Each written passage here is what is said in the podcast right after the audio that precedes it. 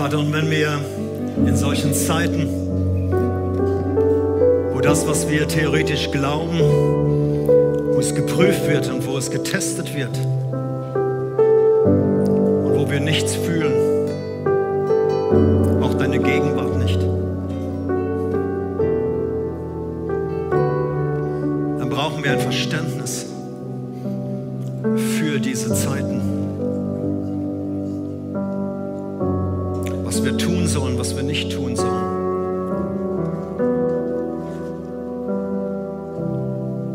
Danke, dass du gerade in diesen Zeiten, gerade in diesen Zeiten so nah bist.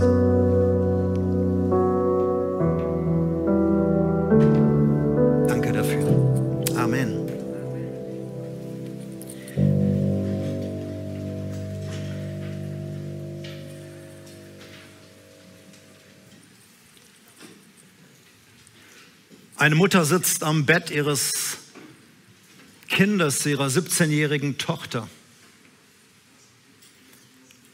Das Bett ist leer, es ist zwei Uhr nachts.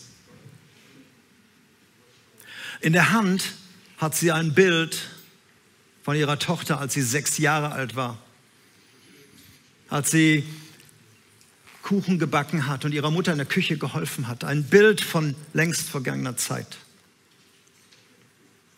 Menschen sagen ihr, du, die wird wieder zu sich kommen, die wird wieder normal. Das wird sich legen. Aber jetzt ist sie um zwei Uhr nachts an einem leeren Bett und sie weiß nicht, wann ihre Tochter nach Hause kommt, wie lange sie noch weg ist. Willkommen in einem Zwischenland, wo etwas mal war und das Neue noch nicht greifbar ist und man nur aushalten muss. Ben sitzt am Schreibtisch. Es ist spät abends. Die Familie ist schon im Bett. Und er starrt auf Rechnungen. Er starrt auf Dinge, die er nicht bezahlen kann. Als er angefangen hat, sich selbstständig zu machen, lief es gut. Die Aufträge kamen rein und dann die Rezession, die Wirtschaftskrise, dann Corona. Menschen sagen ihm, du, das wird wieder. Die Wirtschaft wird sich wieder einkriegen, die Aufträge werden wieder kommen. Aber Ben weiß nicht, ob er noch dabei sein wird. Willkommen im Zwischenland. Seit drei Stunden sitzt Tobias am späten Nachmittag in der Kneipe. Er hat sich gerade was Neues, Helles bestellt. Das wäre ihm früh nie passiert, dass er nach der Arbeit noch woanders hingeht. Früher ist er sofort nach Hause gegangen, konnte es kaum abwarten, nach Hause zu kommen. Aber jetzt diese ständige Nörgelei zu Hause, dieser Unfriede, dieses, was ihn nicht nach Hause zieht, Freunde sagen, hey, das wird wieder, ihr seid stabil, ihr werdet euch wieder einkriegen. Das ist eine Phase.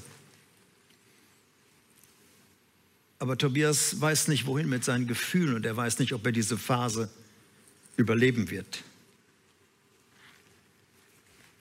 Willkommen im Land des Aufbruchs, Zwischenland, Wüstenzeit, Zeiten, die niemand haben will, aber die zu unserem Leben dazugehören. Niemand liebt solche Zeiten. Wir lieben eher das, was mal gewesen ist, haben Perspektive nach vorne, aber dieses heute, dieses aushalten müssen, nicht wissen, wie es weitergeht, keiner liebt es. Aber diese Zeiten gehören zu unserem Leben. Und sie können über Nacht kommen. Sie können durch einen Anruf kommen, durch eine E-Mail, durch eine WhatsApp, durch ein Gespräch. Es tut mir leid, Ihre Stelle wurde jetzt doch nicht verlängert. Die Stelle wurde gestrichen, Ihr Vertrag läuft aus. Sorry, Sie müssen doch gehen. Der Tumor ist bösartig.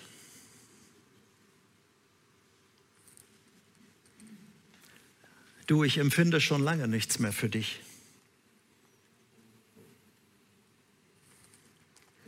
Papa, kannst du mich von der Polizei abholen?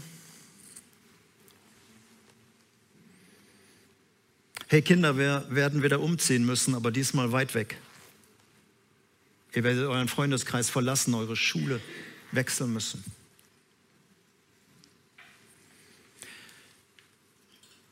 Du, Mama und Papa werden sich trennen. Und du wirst bei Mama bleiben dürfen.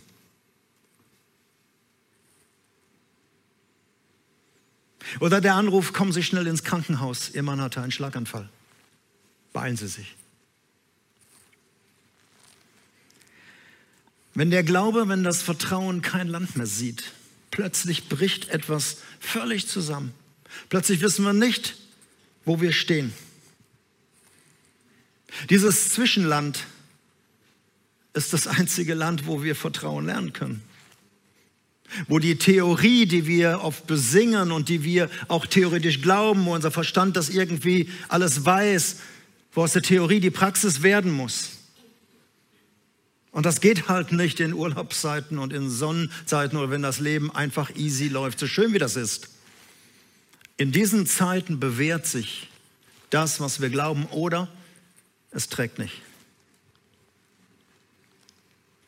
Als Gott sein Volk Israel nach 400 Jahren Sklaverei Ägypten rausgeführt hat mit großer Macht und dem Pharao mal gezeigt hat, was Sache ist. Da hat er sein Volk in das verheißene Land geführt. Aber das verheißene Land lag nicht direkt neben Ägypten, so wie Holland neben Deutschland liegt, sondern da lag erstmal die Wüste. Er hat sie von einem Ort zum anderen geführt, aber dazwischen war Wüstenzeit, Zwischenland. Und in diesem Land, in dieser Zeit, da sollten sie gar nicht lange drin sein, da sollten sie etwas lernen. Sie sollten lernen, Gott zu vertrauen. Sie sollten lernen, dass sie einen Gott haben, der alles kann. Sie sollten lernen, dass sie einen Gott haben, der es mit allen aufnehmen kann. Nicht nur mit dem Pharao, sondern auch mit allen Lebenssituationen. Sie sollten lernen, dass ein Gott da ist, der sie versorgt. Über eine Million Menschen waren rausgegangen. Und der sie Wochen und Monate lang mit Manna-Burgern und mit Döner-Burgern und alles Mögliche versorgen kann, was vom Himmel kommt. Der Wasser aus Felsen fließen lassen kann, nur auf ein Wort hin. Und sie sollten in ein Land kommen, um zu sagen, unser Gott kann es mit allem aufnehmen. Wir brauchen keinen Gott der Fruchtbarkeit, wir brauchen keinen Gott der Kriege, wir brauchen keinen Gott für das Wetter, für alles Mögliche. Unser Gott kann alles. Das sollten Sie in der Wüste lernen, in dem Zwischenland. Sie sollten lernen, was es heißt, ich bin der Herr dein Gott. Du brauchst keine anderen Götter haben neben mir. Und das wollte Gott ihnen zeigen in der Wüste, im Zwischenland wo sie absolut hilflos waren, wo sie nichts konnten. Sie waren ein Sklavenvolk, sie waren nicht bewaffnet und sie mussten sich bewähren. Die Zeit in der Wüste, Bibelkenner wissen das, war auf kurz angesetzt. Aber es wurden endlose Jahrzehnte, weil sie nichts gelernt haben. Weil sie schon kurze Zeit später, als mal Mose mal eine Zeit lang weg war, er hat die Gesetzestafeln bekommen, sein erstes iPad. Und er musste ja eingewiesen werden, was da alles steht. Und er war ein bisschen, kam ein bisschen spät runter. Und schon haben sie angefangen, einen anderen Gott anzubeten, haben sich da eine Kuh gebastelt und haben gesagt, du bist unser Gott. Und so ging das immer weiter. Im Zwischenland zu lernen, wer Gott ist, das ist eigentlich das Einzige, was wir lernen können, wenn wir in diese Situation hineinkommen. Auch Jesus hat seine Jünger später darauf hingewiesen, hat gesagt, ihr werdet in solche Zeiten kommen, auch wenn ihr mir vertraut, auch wenn ihr an mich glaubt, ihr werdet kommen, ihr werdet gehasst werden, ihr werdet verfolgt werden, sie werden euch ausstoßen, sie werden euch euer Eigentum wegnehmen, ihr werdet getötet werden. Er hat sie vorbereitet auf diese Zeiten. Dass nach Pfingsten, nach dieser großen Erweckung, als Tausende zum Glauben kamen, auch andere Zeiten kommen werden. Zeiten der Verfolgung, Wüstenzeiten, schwere Zeiten. Sie mussten ihr Hab und Gut verlassen. Jesus hat sie darauf vorbereitet, aber dann mussten sie es auch erleben. Was es heißt, Gott blind zu vertrauen in schweren Zeiten. Und das Gleiche ist bis heute noch. Und das gilt nicht nur für unsere Geschwister in der Ukraine oder für, für andere Christen weltweit. Sie erleben das tagtäglich. Wenn wir an die Christen in Nordkorea denken, an die verfolgte Gemeinde denken. Sie erleben diese Zeiten. Bevor ich darauf eingehe, ein bisschen zu uns komme, möchte ich dir drei kurze Sachen sagen, wenn du in solchen Zeiten gerade selber steckst, in Wüstenzeiten, in, in Krisenzeiten. Das Erste, was ich dir sagen möchte, solche Zeiten sind keine Bestrafung Gottes. Solche Zeiten sind nicht automatisch einfach Bestrafung Gottes, weil Gott was gegen dich hat. Das ist wichtig zu wissen. Weil in Wüstenzeiten kommt oft so diese, diese Frage, warum ich? Was habe ich getan, dass ich solche Nackenschläge bekomme? Was habe ich getan, dass der Himmel mir nicht hilft? Womit habe ich das verdient? Das sind oft so diese Fragen, die wir haben.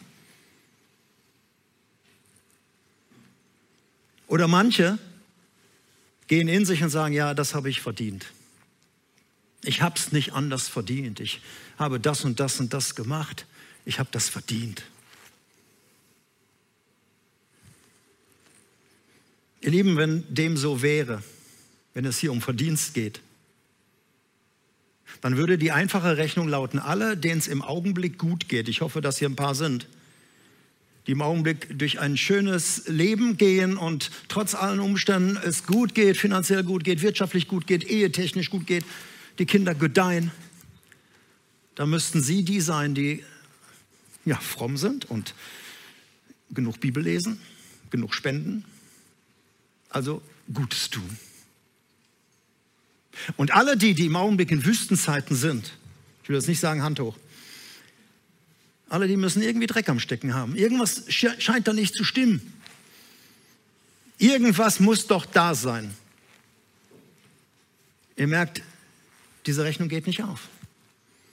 Spätestens, wenn man Jesus selbst in der Wüste sieht, 40 Tage. Angegriffen und angefochten. Wüste ist keine Bestrafung. Wer so denkt, der packt sich noch bei all dem Leid, was man in der Zeit erlebt, immer noch etwas geistlich drauf. Womit habe ich das verdient? Du hast die Gnadenzeiten nicht verdient. Dass es dir gut geht, hast du nicht verdient. Und du hast auch das andere nicht verdient. Es gehört in unser Leben hinein. Die zweite Sache, die Wüstenzeiten, die schweren Zeiten, das Zwischenland, ist sehr unterschiedlich. Wenn man mal so Wüsten sich anguckt, die sehen ja alle irgendwie gleich aus, viel, viel Sand und ein paar Steine. Aber jede Wüste ist anders. Jede Wüste ist unterschiedlich wo immer sie sind. Und deshalb ist auch deine Lebenssituation, deine Wüstenzeit anders als meine vielleicht. Und deshalb möchte ich dich bewahren vor so Kommentaren wie, ach, ach ja, du, da musst du nur. Hier habe ich ein gutes Buch für dich, das musst du nur lesen, dann hilft dir das. Dann musst du nur dir das mal anhören, dann musst du dir das mal ansehen oder dann musst du das und das machen. Vorsicht vor solchen Wüstenratgebern,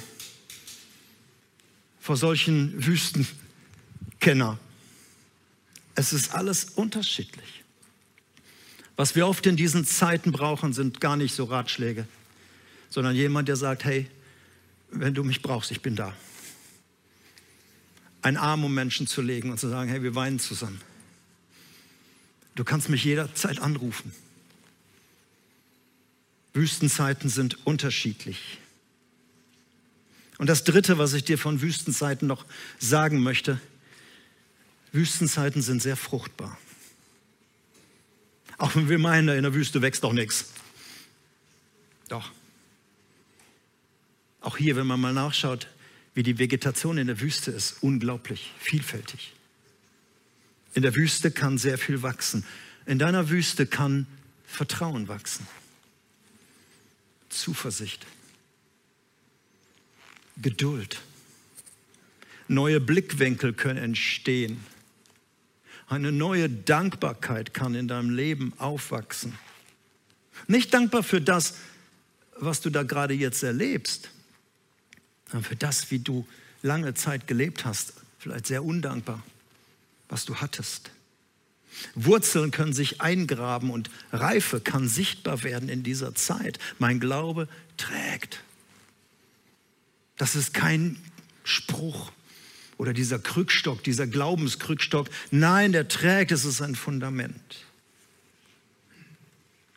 Nochmal, niemand will solche Zeiten. Und niemand muss auch Gott anbetteln und sagen, führe mich doch mal endlich wieder in die Wüste, da habe ich doch so tolle Sachen bis jetzt erlebt. Das brauchst du nicht. Die Zeiten sind unbeliebt. Aber da können viele Dinge uns verändern zum Positiven. Sie können uns verändern, aber es geschieht nicht automatisch. Wüstenzeiten können auch andere Früchte wachsen lassen. Bitterkeit, Sarkasmus, Zynismus, Rebellion, innere Härte. Wir machen zu. Lass mich mit dem Scheiß in Ruhe. Ein Mann sagte einmal im Gespräch, wenn ich Gott je erwische, schlage ich ihn tot. Auch das kann passieren in Wüstenzeiten. Auch das kann wachsen. Unser Glaube kann sich vertiefen. Unser Glaube kann sterben. Es kann etwas gesät werden es kann etwas ausgerissen werden. Ich kann Gott besser verstehen lernen. Ich kann mich getragen wissen. Ich kann mich auf eine Art geliebt wissen in solchen Zeiten. ich sage, ich möchte die Erfahrung nicht nochmal machen, aber das, was da rausgekommen ist, die Frucht, war gut. Ich kann mich aber auch von ihm lossagen. Ja, ich weiß, da gibt es eine Verheißung. Gott achtet trotzdem auf uns. Niemand wird sie aus meiner Hand reißen.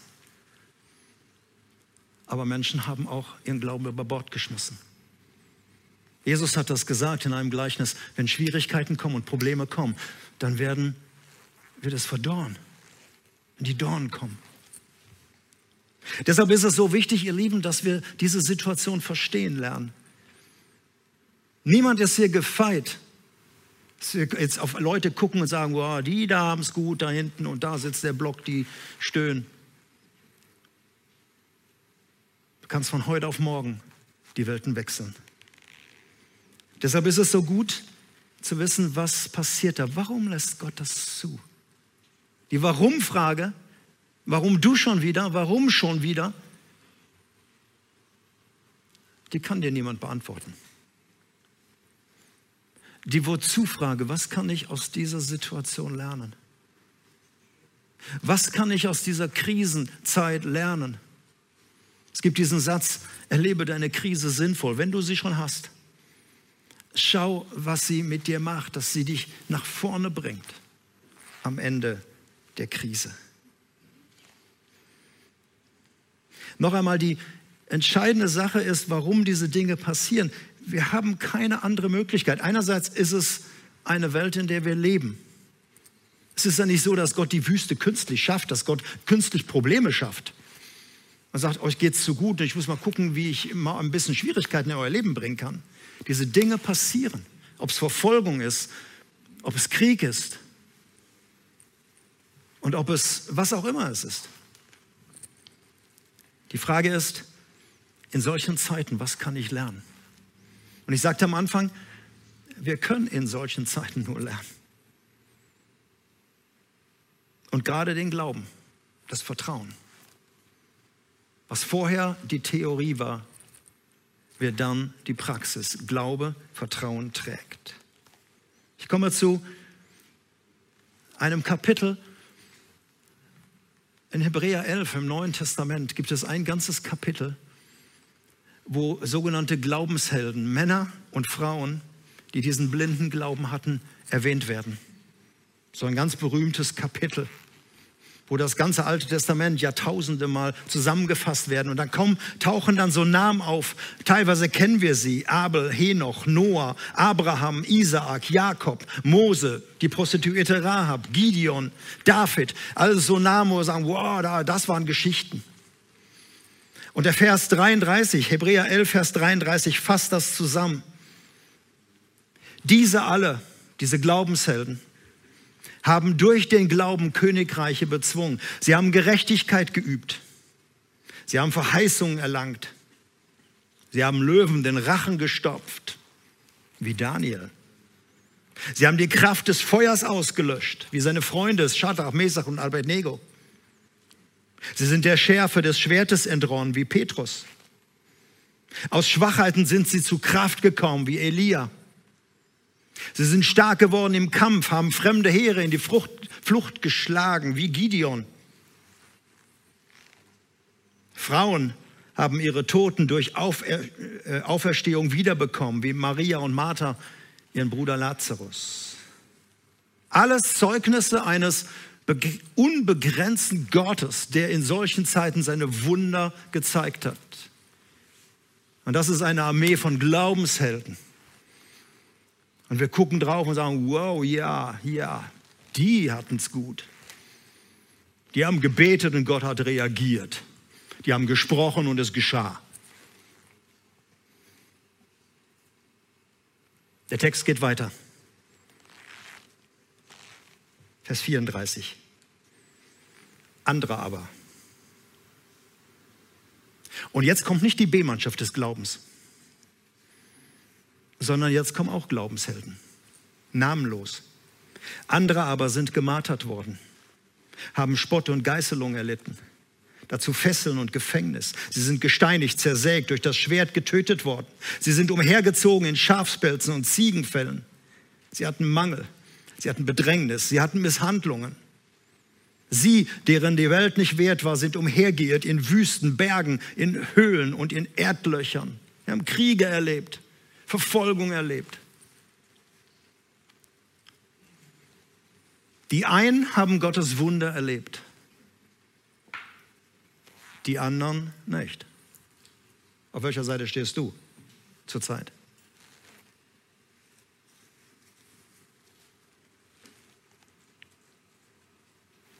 Vers 39 fasst das zusammen. Sie alle, die alle da beschrieben sind, die einen wie die anderen, Sie alle haben Gott vertraut. Und deshalb hat er sie als Vorbilder für uns hingestellt. Und doch erfüllten sich Gottes Zusage in ihrem Leben noch nicht. Sie alle haben es mit eigenen Augen gesehen und die anderen haben es nicht gesehen. Ich denke an zwei Jünger aus dem Jüngerkreis Jesu, Jakobus und Petrus.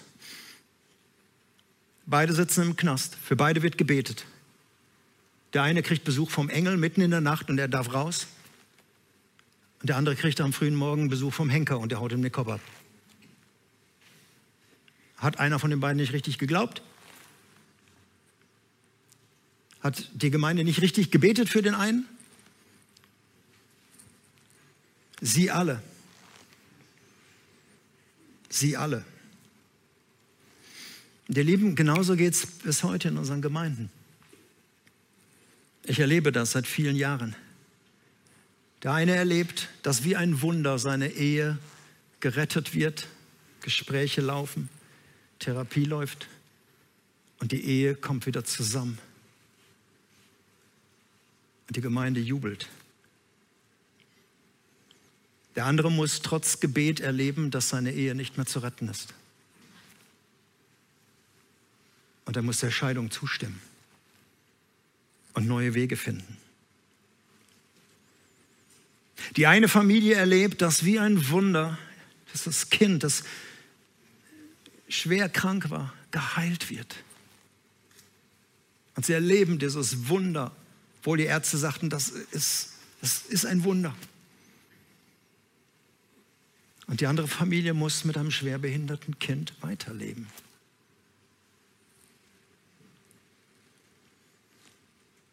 Der eine kann die Heilung seines Ehepartners bezeugen. Sagen, mein Mann grüßt aus der Kur und er bekommt bald nach Hause, ihm geht's gut. Ein anderer muss Trauerbriefe schreiben. Heute Morgen, in frühen Morgenstunden, hat Gott der Herr meinen geliebten Partner zu sich genommen.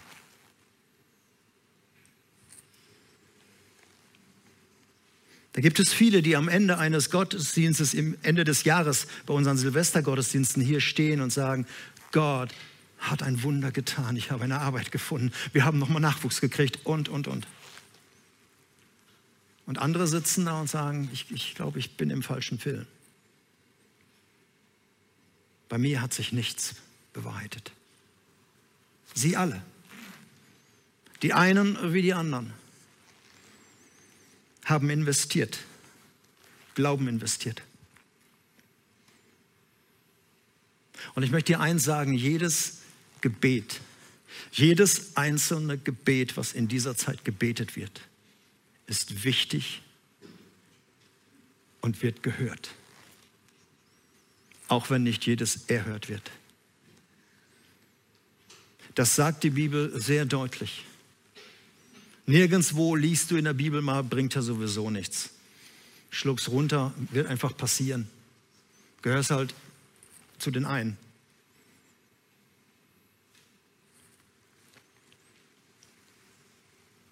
Diese alle, sagt der Hebräerbrief, haben mit ihrem Glauben Gott Ehre gegeben.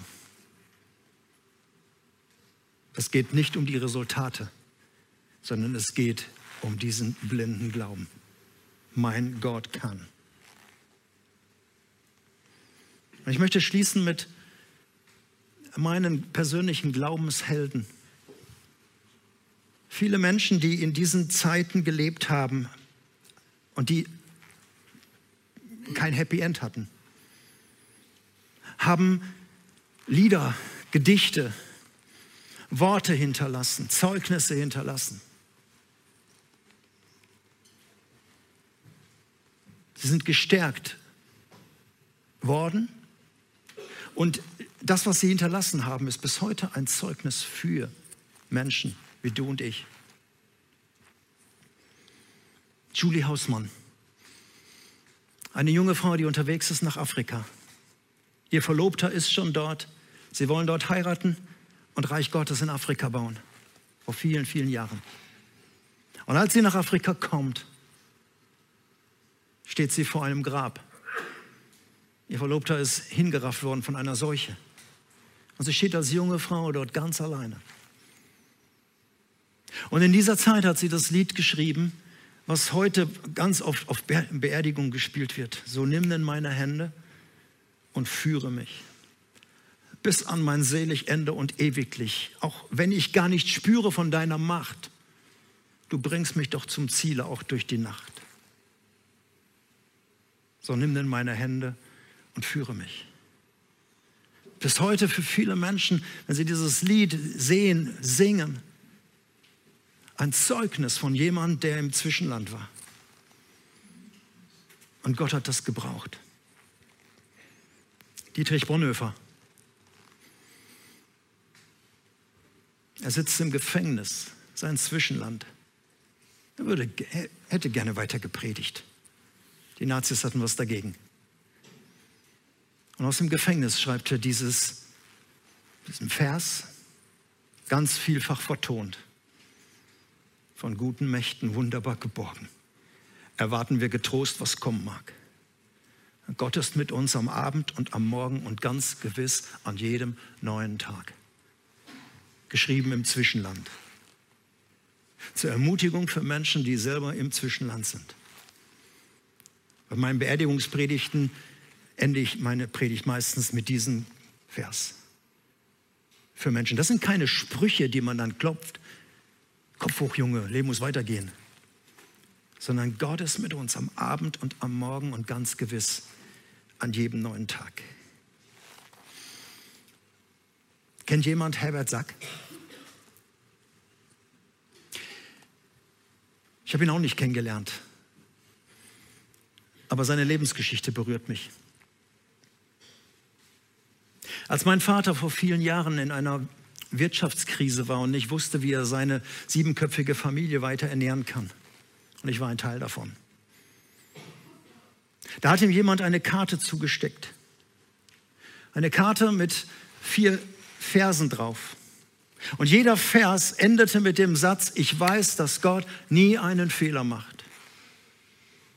Und diese Karte, dieses, diese Verse haben meinem Vater sehr zugesprochen. Er war Musiker, er hat darauf auch ein Lied gemacht. Das Lied wurde aufgenommen, damals auf Schallplatten, diesen großen kreisrunden Dingern.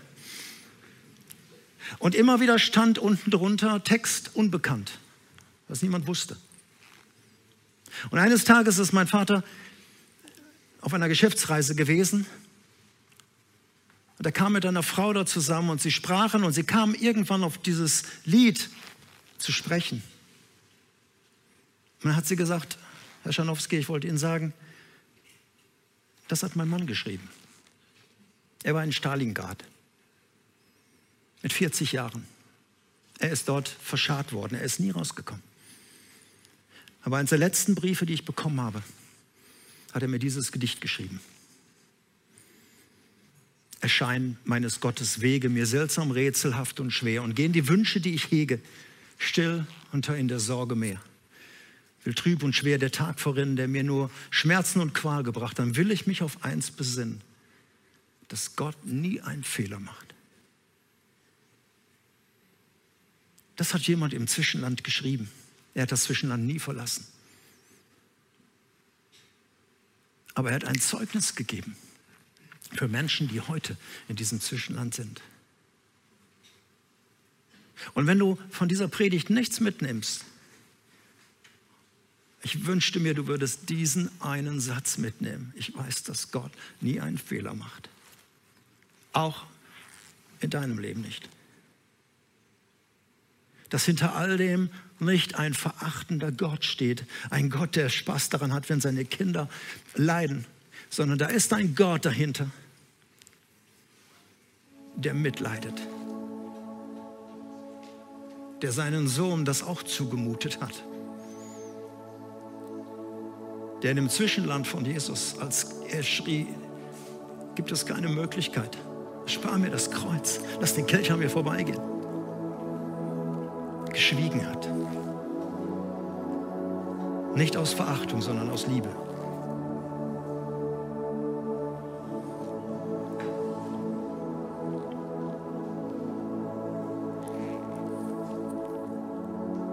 Möchte gern für dich beten.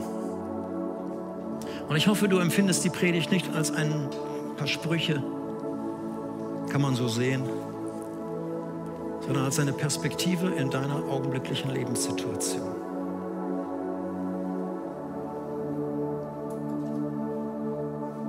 Und ich lade die ein jetzt zum Gebet, wenn du im Augenblick in einer Wüstenzeit stehst. Vielleicht haben einige Beispiele dich persönlich angesprochen. Vielleicht ist deine Wüstenzeit eine ganz andere. Dass du jetzt einfach still an einem Platz aufstehst. Du musst jetzt nichts leisten. Vielleicht einfach das Stehen und die Hände öffnen. Weil du hast nichts mehr in der Hand. Und ich würde gern für dich beten.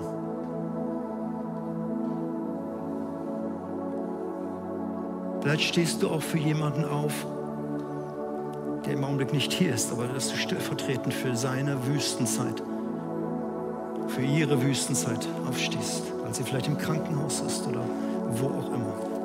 Dann kannst du das auch jetzt tun, stellvertretend. Gott weiß, für wen du aufstehst. Ist jemand heute Morgen da? Dann steh jetzt einfach auf und ich möchte gern für dich beten.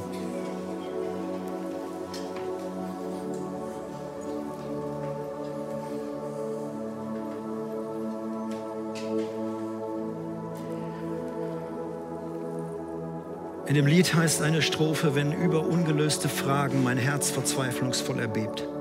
An Gottes Liebe will verzagen, weil sich der Unverstand erhebt dann darf ich jetzt all mein müdes Sehen in Gottes Hände legen sacht. Und dieses Sprechen unter Tränen, dass mein Gott nie einen Fehler macht.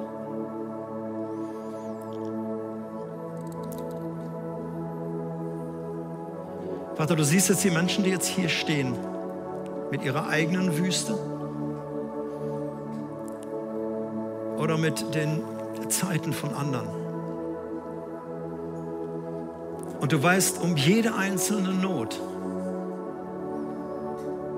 Du blickst durch und du weißt, was jeder Einzelne durchmacht. Und worum ich dich jetzt bitte, ist, dass du in die Situation deinen Frieden und deine grenzenlose Liebe hineingibst. Dass du auf irgendeine Art und Weise den Menschen zeigst, ich bin da. Ich halte dich. Ich bin und bleibe dein Gott.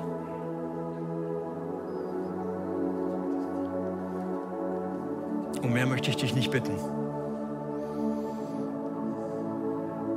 Und dass dein Friede, der höher ist als alle Vernunft, als alle Sorgen, als alle Ängste, als alle Verzweiflung, dass dein Friede jetzt regiert und hineinkommt. Und wir etwas erleben von diesem Shalom, von diesem Frieden, der alles übersteigt. In Jesu Namen bitte.